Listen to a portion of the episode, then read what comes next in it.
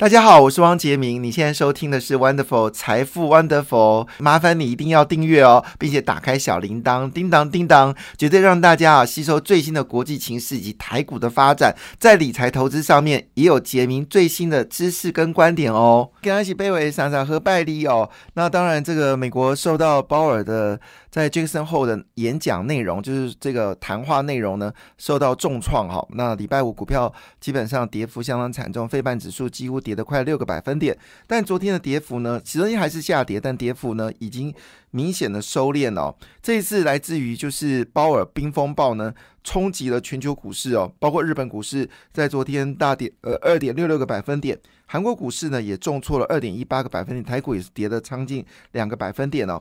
那反而是看到中国股市今天逆势上涨，哎，中国在涨什么我也不知道哈，是庆祝终于供电了吗哈？那是呢，这个消息其实我讲，中国可能将来是最惨的一个国家，因为当鲍尔决定要把利率急速的上升的时候，这部分当然已经引爆昨天人民币已经开始逼近到七块人民币兑一块美金哦，这是长期来不能破的一个水准，因为大部分的外资。平均成本都在七块钱以内哦，所以如果一旦跌破七块钱，表示外资在过去持有中国资产全部在汇率上面是亏损的。而这个情况下，加上最近很多外资开始撤离中国，对，尤其是疫情跟缺电这些事情，已经认为中国不可待哦。加上中国的房地产的债务哦非常严重，而中国的房地产债务呢，基本上。他们之前因为由银行管控，不准更多的银行去借给这些地产公司嘛，所以这些大型地产公司呢，就在国际间发行了所谓的美元债券呢。那现在美元走强，利率走高，所以加上中国房地产不振，这些房地产公司基本上已经遭受了三面打击哦。就是第一个，美元变强，你要用更贵的人民币去换美金才能偿还这些贷款；第二件事情，利率走高，所以你要承承受。更多的利息，好，现在美国美元跟日人民币的利差已经继续的缩窄当中哦。那第三个惨的部分是什么？中国房地产状况不好，所以已经拿不到钱了，拿不到钱，你还要去缴这么庞大的这个这么贵的美元跟这么高的利息，那么这已经引爆中国经济的一个很大的问题哦。那么李克强最近非常强势哦，他要求金官哦不准留在北京啊，要到主要几个工业大省哦去了解。到底整个状况是有多么的悲情哦？看起来中国的这个问题似乎已经是山雨欲来风满楼，问题非常严重。所以鲍尔表面上呢是把美元走强哦，其呃是为了解决保美元走强。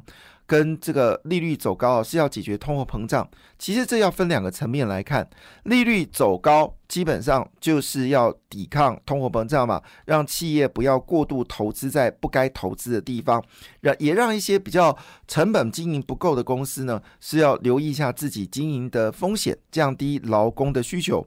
但是美元走强，这就大有玄机了。其实美元走强呢，一方面可以。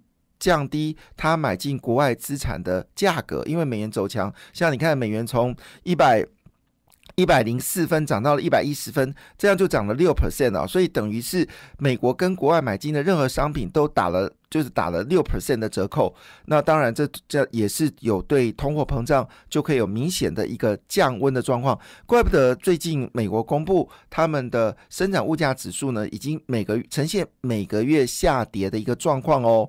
那回头一件事情，美元走强，当然吸纳全球往美国投资啦。那美国呢，也可以透过强势的美元买进设备哦。所以最近消息哦，这个果不如我之前在财富汪德里佛里面所谈到一件事情，美国一定。会大肆投资所谓机器人哦，那今天媒体有看出来，就是美国的机器人的需求量暴增哦。当然，这里面呢，主要是日本厂商是最大的赢家，但台湾呢，一定也可以分到一杯羹哦。所以美元走强其实是一一箭三雕啊。第一雕呢，就让中国好看嘛，因为人民币贬值，资金外逃，中国的外汇存底。逐渐的缩水，那中国的外债是高达了一点五兆、一点四兆美金，但是它的存款只剩三兆美金哦，所以如果这个存款持续下滑，很可能它的美元储备就没有办法支付所谓的它国际的债务，就会出现流动性的风险，这对中国来说风险非常的剧烈，而且美元走强一定会加速从中国离开的资金，这是一雕。第二雕呢，就是美元走强，当然就会吸引国际间的投资转回到。到美国来，这对美国的这个年底的选举，或者是美国就业，肯定还是有些美国的经济实力的改变，肯定有些帮忙。这里面又搭配了，就是拜登射出了三支箭哦。那么当然，第一件就大家知道电动车嘛，哈，就是抗通膨这部分。那么第二件呢，就是我们说的这个呃新能源，就包括了太阳能、呃风力发电以及所谓的基础公共工程。那么第三件呢，当然就是半导体晶片哦。那这是拜登射出来三个箭，我们就看看这三个箭到底会有什么样的一个变化。那我们刚刚讲说。其实抗通膨部分就含的电动车嘛，哈，那这个另外一个部分呢，基础建设里面含的就是除了太阳能，呃，就是我们发电之外呢，其实还有一个很大的就是所谓的。大五 G 计划，这就为什么最近网通股的表现其实还是相对比较抗跌哦。这些部分呢，当然都跟台湾是有息息相关的。所以鲍尔抛出了一个强势美元，除一方面好，一方面可以吸引资金进来之外呢，同时间呢，美国内部呢也做财政支出哦，双管齐下，就是要狠狠的在这段时间呢重新调整美国的体质哦。这是我们看到一个状况。所以呢，这个消息。从我这样讲出来，其实基本上应该是属于利多吧。好，当然另外一个角度来切入，其实。这是我们在昨天有谈谈到一件事情，鲍尔为什么要在杰克森后里面提的这么详尽呢？因为他不希望任何企业对于利率部分有任何侥幸的心态，就是告诉你利率绝对不止三点五趴，很可能会到四个百分点，而且不会很快降息，就是让所有的这个企业在做投资的时候能够审慎评估，那降低。非额外必要的投资，改变人工变成是机器人，好，这些动作呢也看出来鲍尔的用心。但是这个消息其实我基本上认定它都是利多的消息哦，长痛不如短痛啊，这是在昨天特别提到一件事情哦。那一般来说，我们说发生重大事件呢，就是有所谓的三天效应哦。那么，呃，昨天是第一天嘛，哈，那么今天是第二天，好，明天的影响性就不会太大了。所以，如果你对于台股是看好的人，其实今天呢，你事实上可以做买进的动作。但是，你如果真的不知道该买什么的话呢，其实你可以从用 ETF 来做买进的动作。台湾五十是一个不错的 ETF，当然，现在台湾还有更多的是电动车 ETF 啊，还有这 AI 智能 ETF 啊。那你就要保守的部分，你可以买进生技医疗 ETF，好，甚至呢。你认为金融股金跌够深了，你也可以买进金融的 ETF。那如果你是退休族，那你可以考虑的就是趁这个时候逢低买进高股息的 ETF 哦，这都是一个不错的选择。事实上，在昨天哦，虽然台股是跌的哦，而且跌了。呃，跌了这个超过两个百分点，跌了两百五十点附，呃，三百五三百五十点附近哦。可是昨天哦，在 ETF 的购买量呢是暴增的，所以还还是很多人认为这是一个短期的现象，长期的发展。台湾跟美国的经济贸易呢，以后可能都不需要经过，就是根据第三地来生产的可能性比较低了，可能都是由台湾直接出口。那这个情况下，当然对台湾的本土的经济来说是有些帮助哦。那我们先来看看昨天到底哪些股票呢？它是逆势往上走高的。我们说哦，这个在我们解读资讯部分哦，有一个解读资讯的第一个法则叫做消息不对称。何为消息不对称呢？就是你有利空消息的时候呢，它反而上涨哦，这是不错的哈。但是你有利多消息反而下跌哦，这个就糟糕了哈。那淡季结果不淡呢，就往上涨嘛；旺季不旺，那就往下跌嘛。好，量缩不跌哦，那就要涨了嘛哈。量量呃量增。不涨啊，那就要跌了哈。所以这个是我们说的，在这个资讯解读里面呢，其实很关键的一个讯息了哈。那昨天呢，因为是逆势下跌，能够逆势上涨的股票，肯定背后有一些呃要件哦。所以我们来批判一下，昨天呢，到底哪些股票呢是逆势走高的？那第一名是世星 KY，那么世星 KY 呢，昨天呢？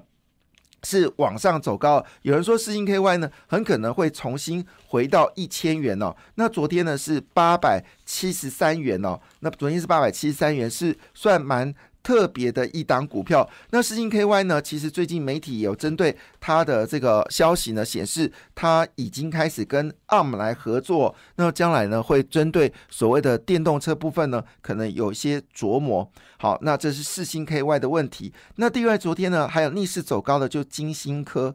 那金星科我们在呃之前就已经有特别提到了，因为呢。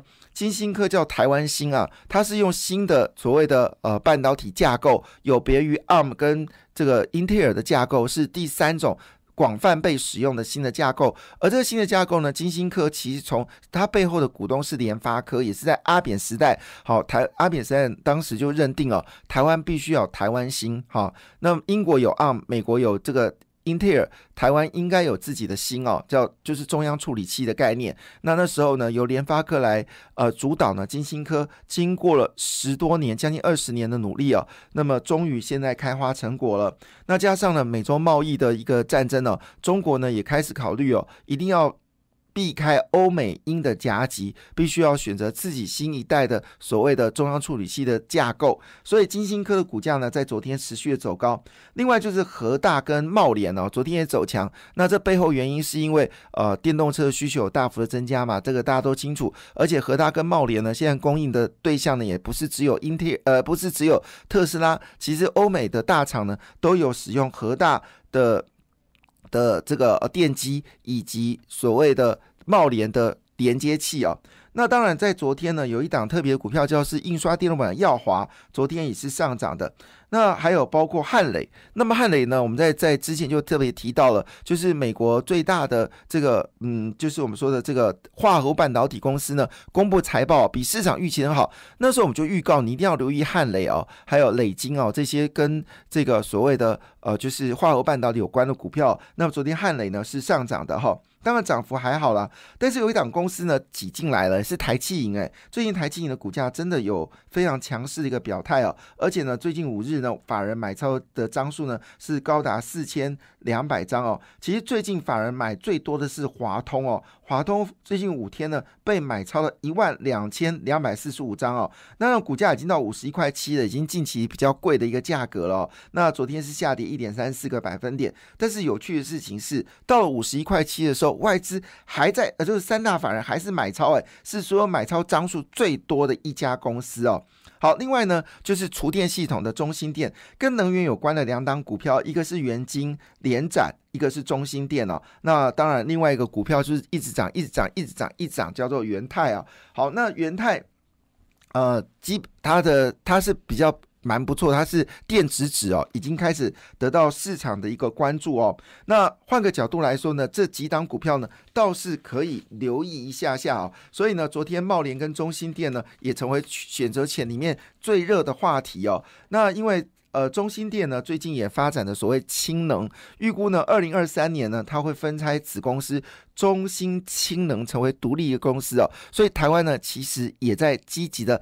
发展氢能，氢能已经成为认知哦，是下一代能源的来源哦。不论是属于发电啊，或者是电动车里面呢，氢能已经开始变成是一个研究的主话题。而台湾的半导体公司呢，在生产整个半导体的过程当中呢，也会产生氢气，就当做废气哦。那氢气被收集起来之后呢，将来以后我们可能加油不是加油喽，我们也不是充电哦，我们可能充的是氢气哦。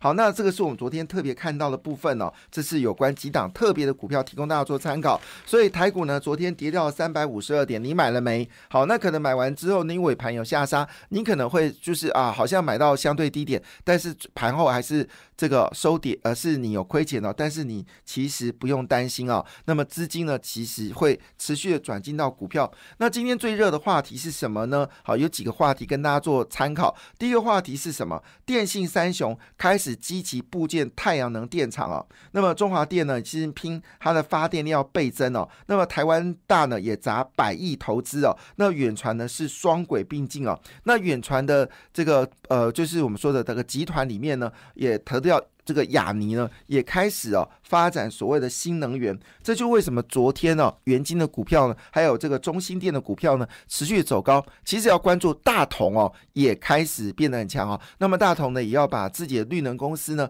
要独立出来哈。所以不只是电信三雄在抢太阳能，事实上友达呢也开始哦筹组所谓的太阳能版图哦。因为呢这些台湾缺电的问题呢，这些大型企业必须自力救济。好，那另外一部分呢，就是沃旭大彰化风场呢，基基本上它一口气打下了一百一十座水下基础哦，是打破了全球的记录哦，所以台湾的风力发电也开始慢慢的增强哦，会不会成为下下半年的股票的主轴呢？当然讲到太阳风力发电，你想到的就是世纪钢嘛，哈。那讲到太阳能的话呢，你当然就想到是元晶啦，好，这个中心电呐，还有东元呐，以及所谓的大同哦。好，这是今天比较重要第一则信讯息。第二则讯息呢，就是苹果呢决定已经确定有元宇宙的产品哦。据了解呢，明年就会亮相。那当然这部分呢。最大的赢家呢，就是阳明光跟玉金光哦。那这个股票会不会上涨呢？好，那会不会有机会呢？当然值得关注哦。好，当然最后最大的消息是什么呢？就是有关。车用的部分哦，那么车用部分呢，当然是成为主话题。那我们刚刚有特别提到，就四 G KY 呢，也转进到车用部分哦，提供大家出来参考啦。感谢你的收听，也祝福你投资顺利，荷包一定要给它满满哦。请订阅杰明的 Podcast 跟 YouTube 频道财富 Wonderful，感谢谢谢 Lola。